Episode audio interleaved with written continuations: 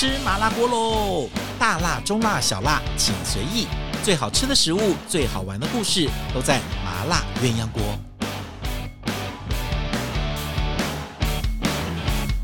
Hello，欢迎大家收听我们今天的麻辣鸳鸯锅。来，今天是又是我一个人来这边跟大家聊聊美食的故事。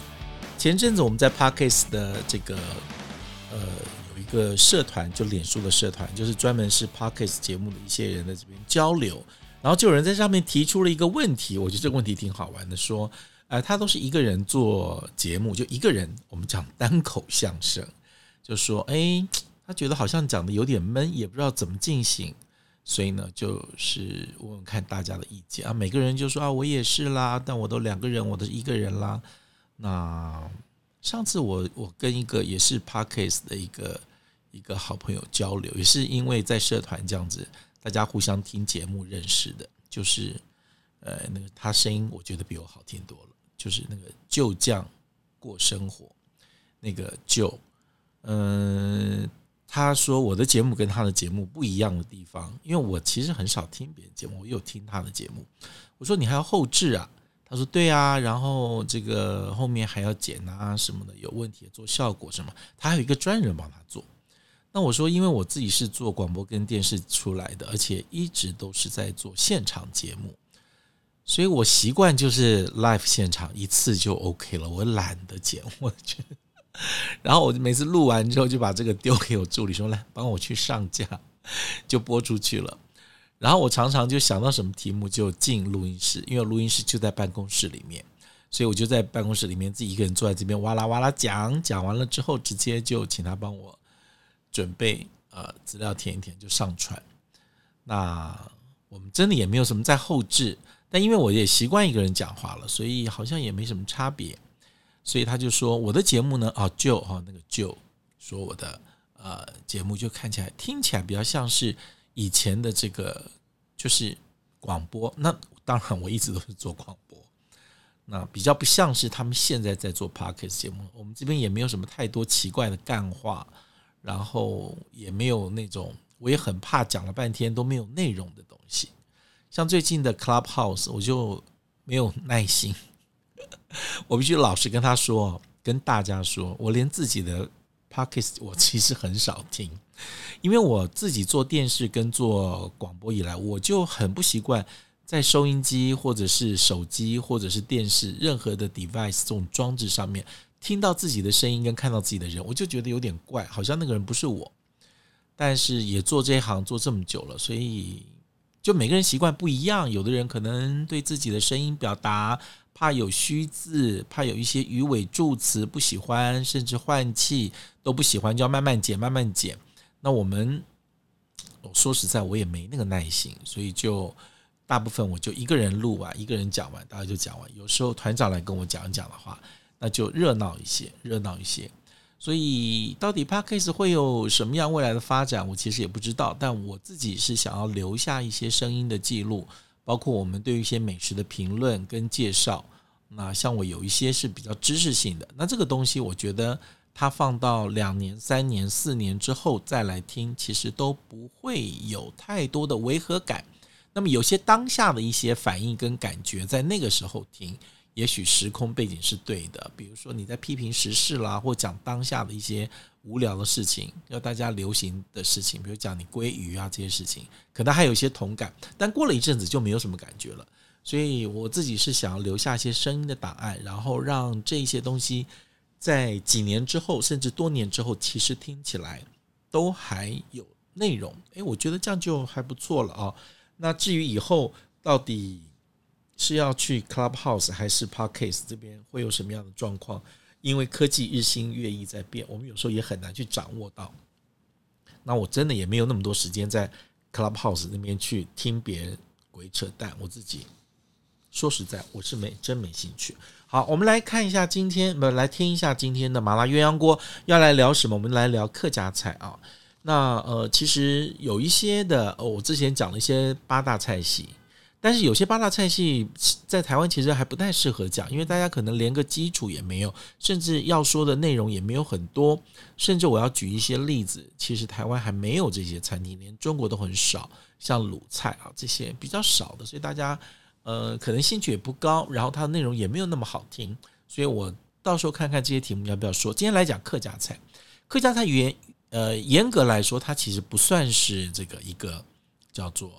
呃，菜系啊，不是一个菜系，因为我们大部分的菜系会以当地的人文地理，然后它一些历史的流传跟很多当地的一些文化生活背景融合出来的一个地方菜系，就是它在这个地方就显得特别的明显，跟长久的发展跟融合之后，所以啊，不管是粤菜啦、闽菜啦，还是这个这个川菜、湘菜啊，这些其实都容易。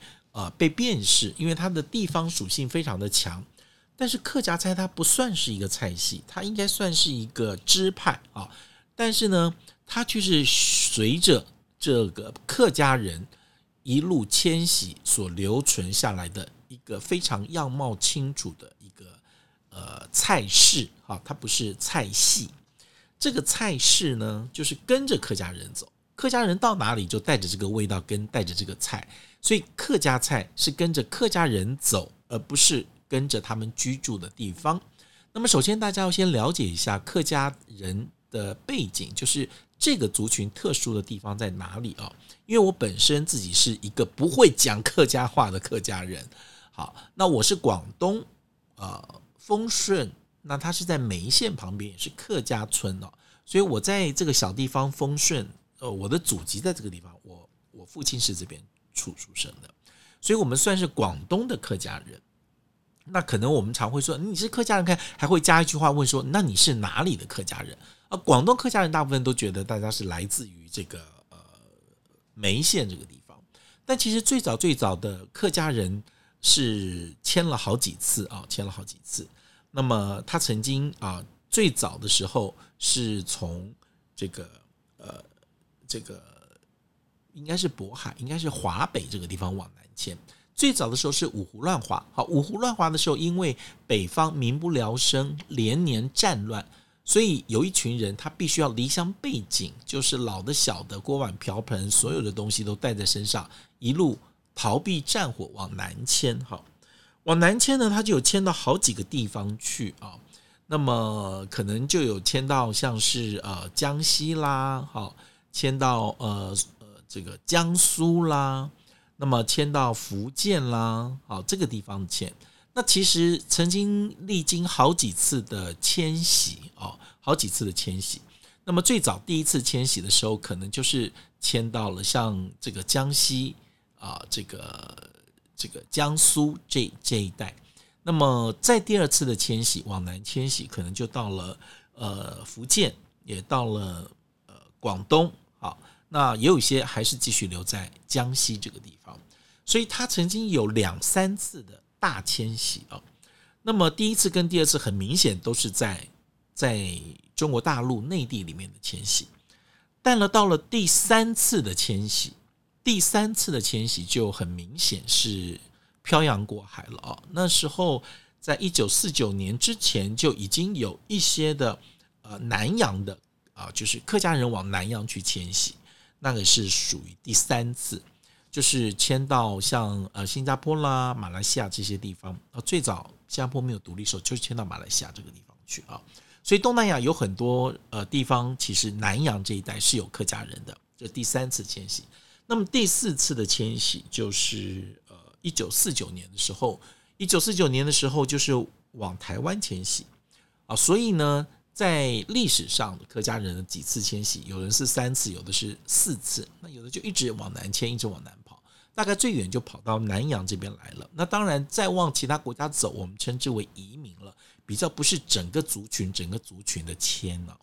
那么客家人因为一路往南逃啊，所以人家会问我说，客家菜是什么样子？我觉得你光从客家人的样貌跟客家人的一些他们的人生的经历跟民族的这个家族的。迁徙，你就可以看得到他们的呃状况不是很好，因为你看我逃难，我肯定不可能带着太多的家具或者是太多贵重的衣服在身上，就我可能就是非常轻简的带出来，然后到一个地方去就要落地生根，然后可能住一住又要往南逃，或者是你住的地方也不一定很好，所以呢，在一路迁徙的过程当中，它非常的困难。然后你要带食物在身上，那什么样的食物最适合带在身上逃难呢？当然就是属于那种腌制类的哈，或者干货类的。那么这个再搭配到了当地可以就地取材的一些东西，就形成了他们食物的样貌。那么，所以你看。在客家菜的里面的食材用了很多腌制类的东西，主要是因为他们在迁徙的过程当中已经习惯了，以及他们的饮食文化里面这个腌制类的食品占了很大的一部分，所以呃，在客家菜里面这个部分是不可少。那另外还有一个状况就是，他在迁徙了之后，每到一个地方重新安家落户的时候，他都没有办法像原来当地的住民找到很好的地方，或者是。条件比较好的地方居住，因为那些都已经被别人给居住了，占交通方便的啦，水源方便的啦，地势平坦的啦，或者是土地肥沃的，这些都已经被人家占走了。所以客家人他必须呃，在一个最困苦的状况，可能要住到山里面或丘陵地里面，或比较贫乏的地方。那么这些地方其实生存的条件都很难哈，所以客家人他就会非常的呃，怎么讲？呃，必须要非常的辛苦，他才能够活下去。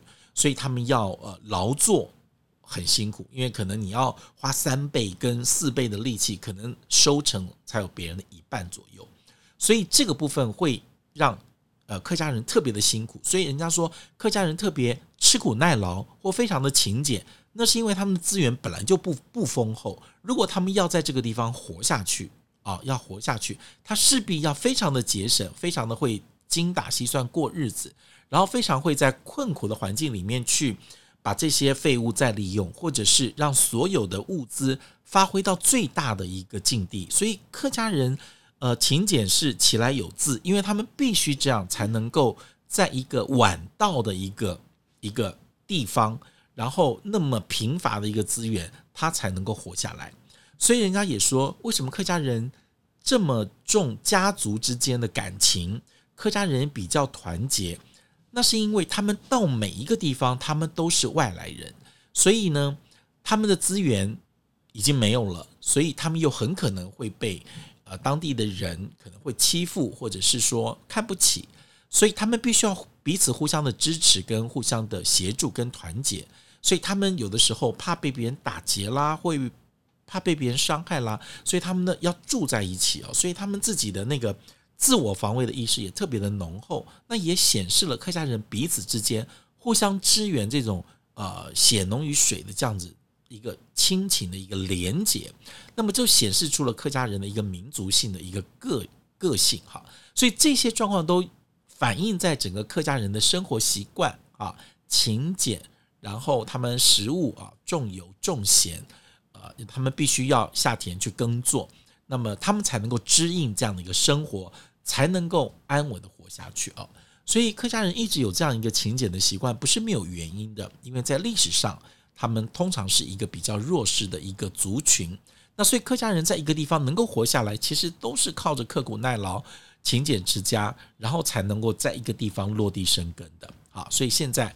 呃，你看到很多地方的客家人，那已经没有以前那个境地了。但是最早的这个背景，在他们血液里面或家庭传承里面，这些因子跟文化跟生活习惯，会牢牢的在这个民族的这个个性里面，容易被看到哈，被看到。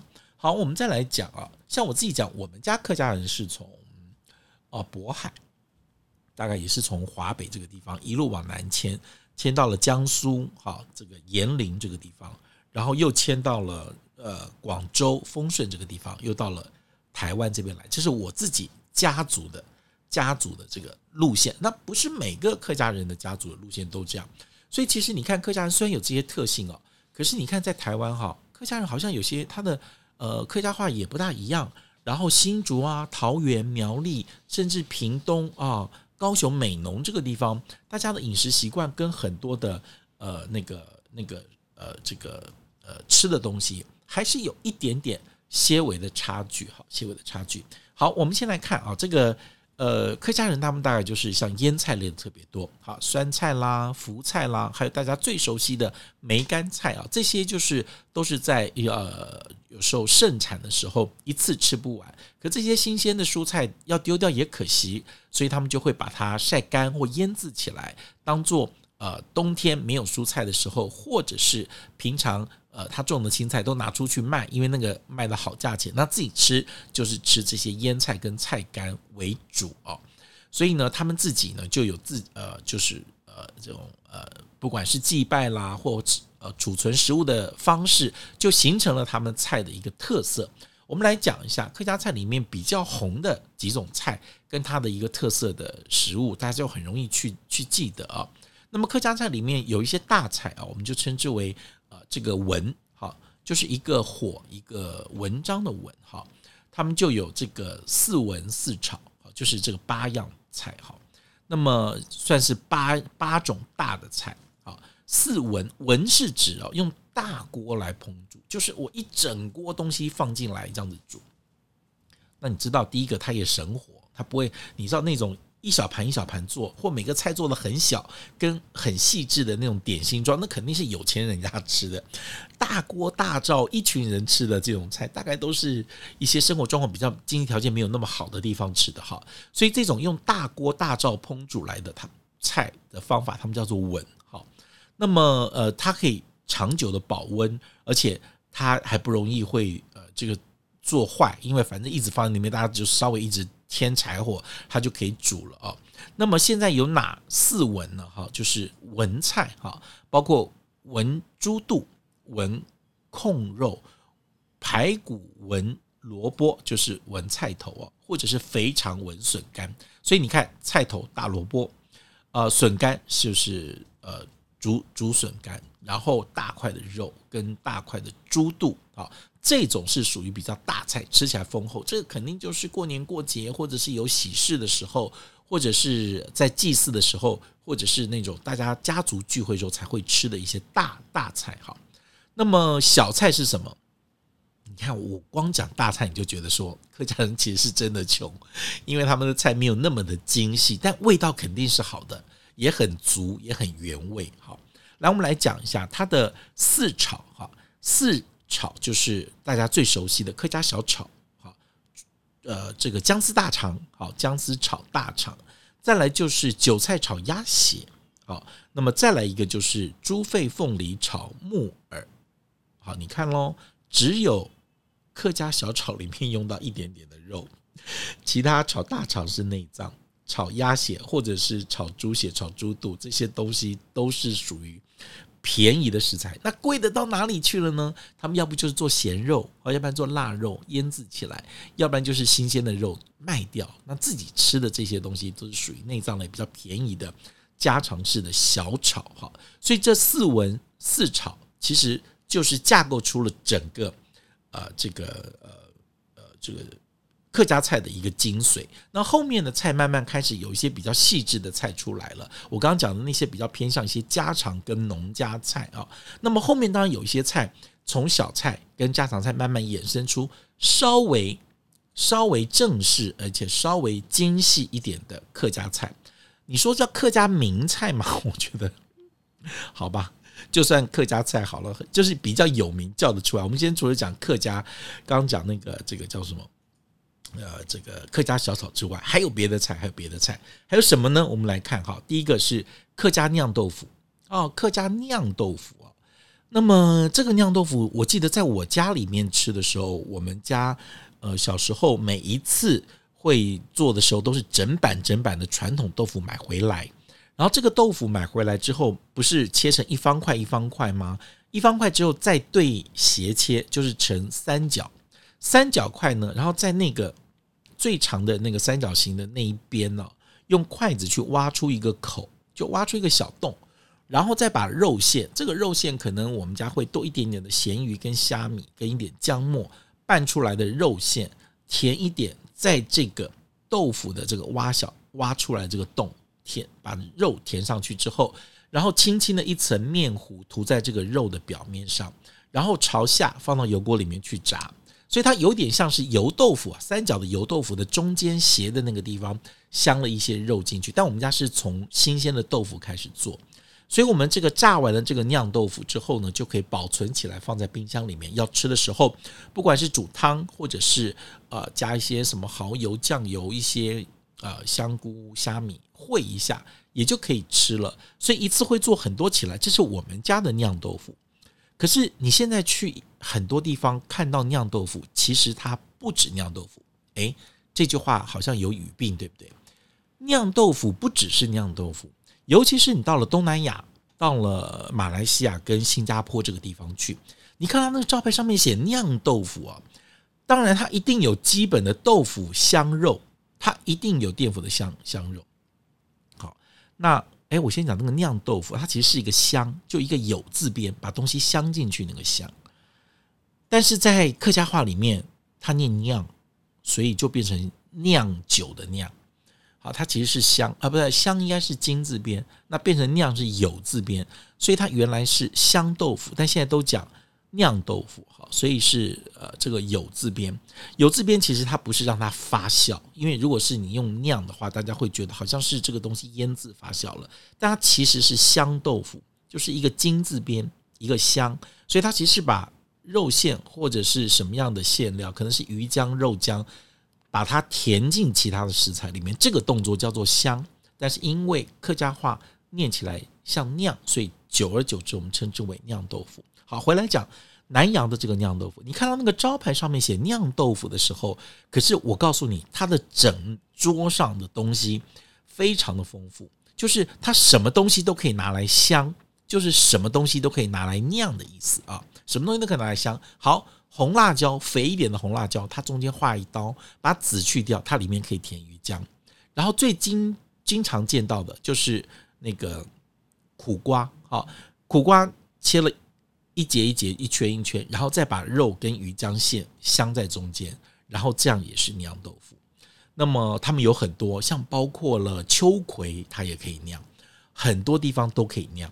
所以，呃，你到了一个酿豆腐的摊子上，你会看到五花八门，有一点像是关东煮的。那这些镶好的这些料呢，它有两种吃法，一个吃法就是用炸的，直接就是沾。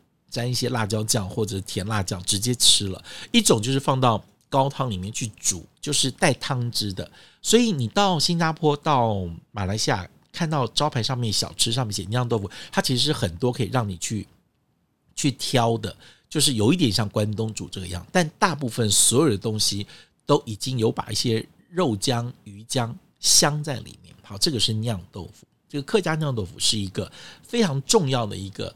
呃，可当点心，也可以当主食的一个重要的食材，尤其是到了马来西亚、新加坡这边，很多的早餐档，哦，那种早餐就是很多摊档集中在一起的那种茶餐室里面，一定会有一个摊位是卖酿豆腐的，所以一定找的地方是卖酿豆腐的。哈，那么另外我们来讲一个客家的名菜，就是梅梅菜扣肉。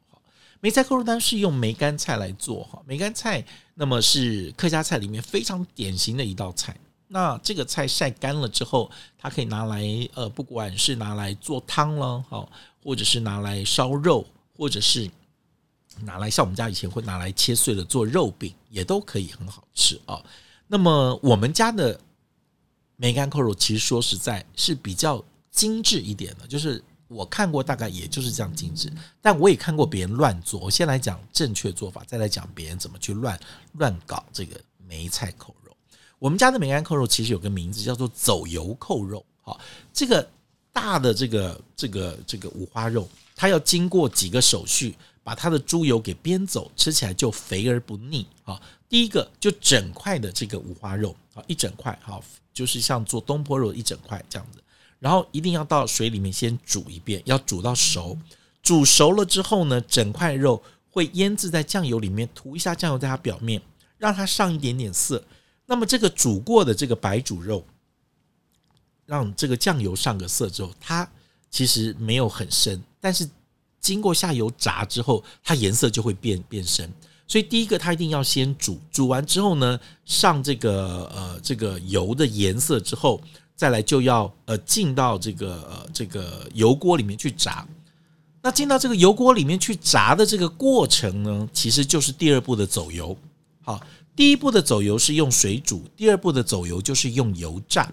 炸了之后表面变得乌漆麻黑，很丑了，对不对？好，这个时候呢，再把它拿起来放凉之后，尤其是那个皮已经炸得微焦微焦、焦黑焦黑了，然后再把它进到这个这个酱油里面，它就会呃吸那个酱酱汁。这个时候我们再把肉切成片。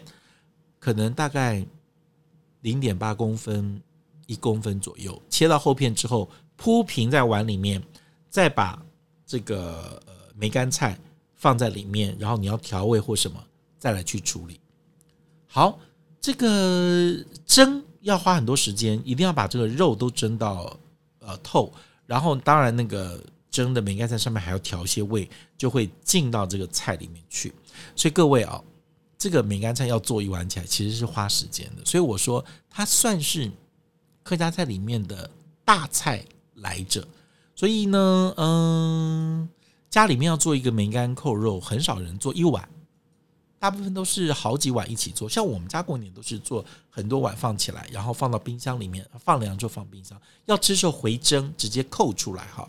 所以他最后要把那一碗的肉扣出来，所以它这个叫做扣肉。好，叫做扣肉。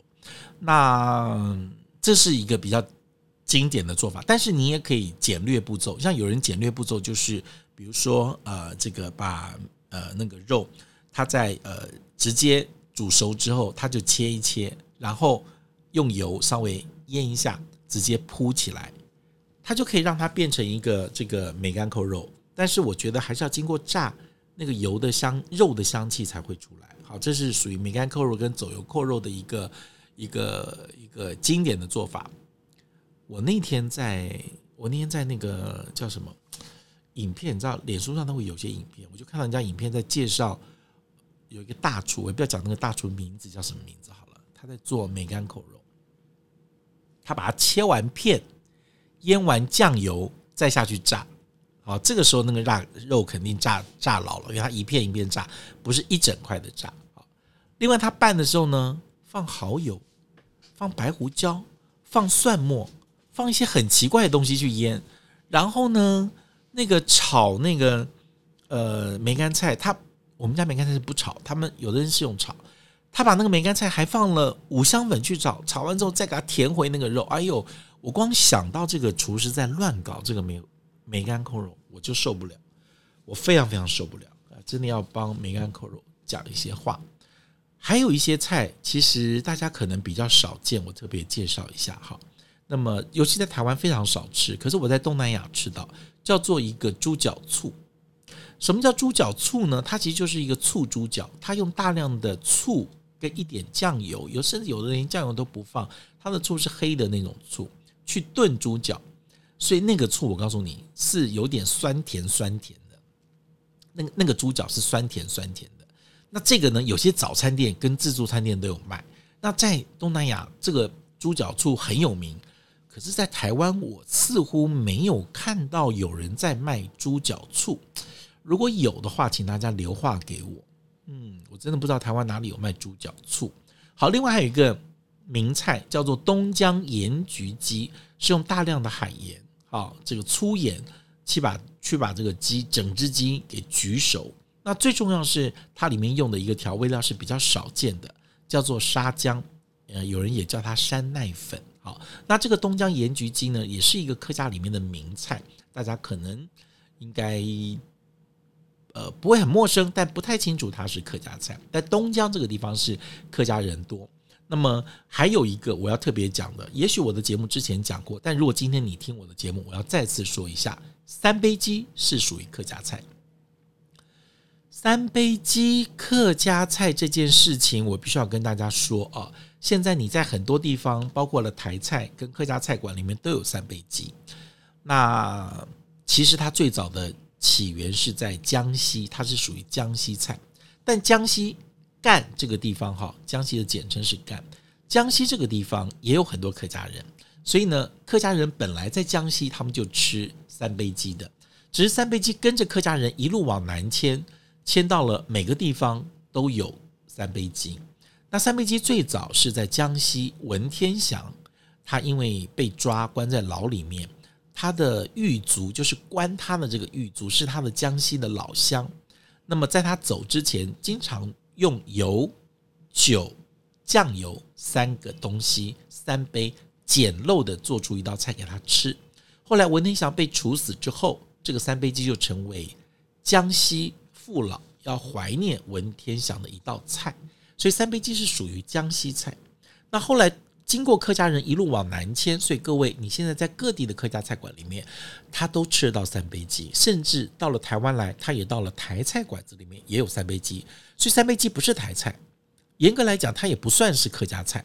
从正式的血统来说，它应该算是江西菜。好，后面到了客家菜、台菜里面就加了很多九层塔，加了大蒜。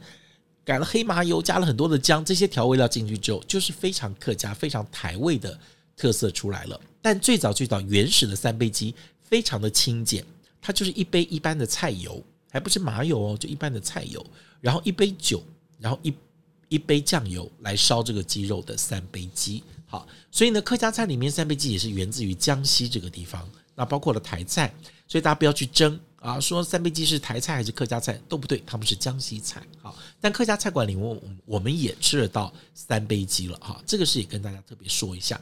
那么另外我要特别讲几个比较少见的，除了这个刚才讲的猪猪脚醋之外，还有一个叫算盘子。什么叫算盘子？就是那个算我们打算盘的那个算算算盘的两个字。算盘子我们以前叫算盘猪。好，贵算盘猪，好算盘，它叫算盘子。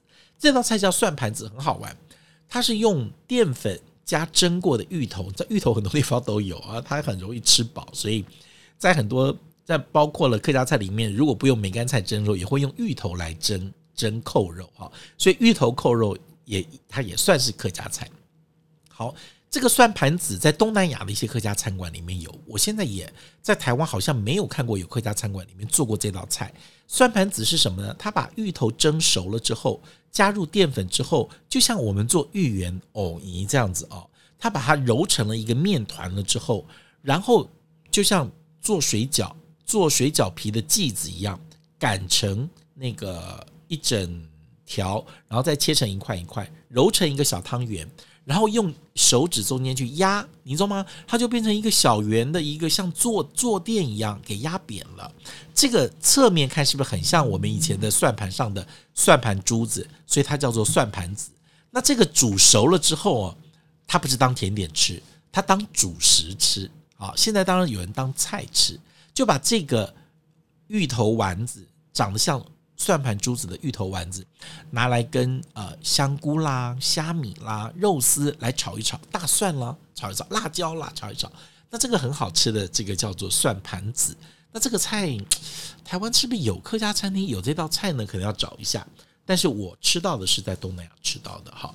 那么客家当然还有很多很好的点心啊，比如说板条，好这种面食啊，用再来米，然后先磨成浆铺好之后。然后拿来呃炒，或者是拿来煮都可以，呃常常当主食吃的呃板条。那另外像糯米做的这些，像板艾板喽，后菜包喽，这些东西其实都算是点心跟跟呃怎么讲主食中间非常重要、具有客家特色的一些啊面食类啊面食类，因为它用的再来米跟糯米的比例很高。那么就很能够耐饱，吃了就就不会饿。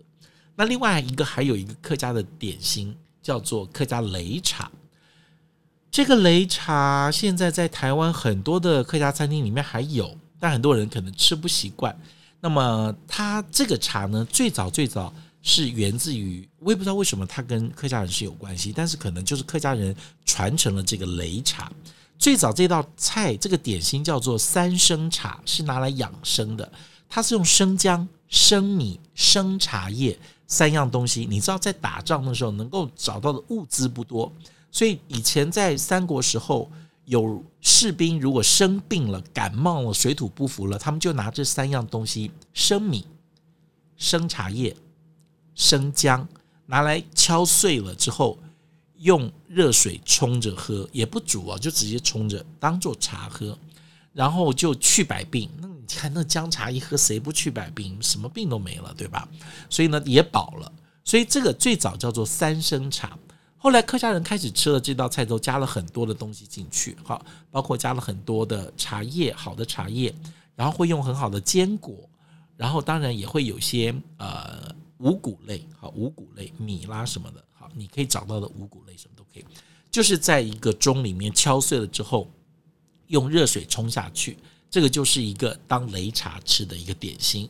那么这也变成一个客家菜里面很重要的一个特色，很多地方应该也都吃得到。好所以你现在对客家饮食大概已经有了一些了解，大概呃什么叫做呃这个这个这个文啦、炒啦，什么是名菜，什么是板条、菜包、呃粿啊这些，还有擂茶。哎，还有一个我特别补充，一个叫大风小小风。你知道在台湾很多地方都有吃客家菜，里面都有吃风肉。好，什么叫大风小风？大风就整块肉，整个蹄膀，整块肉去丰的，这种叫大风。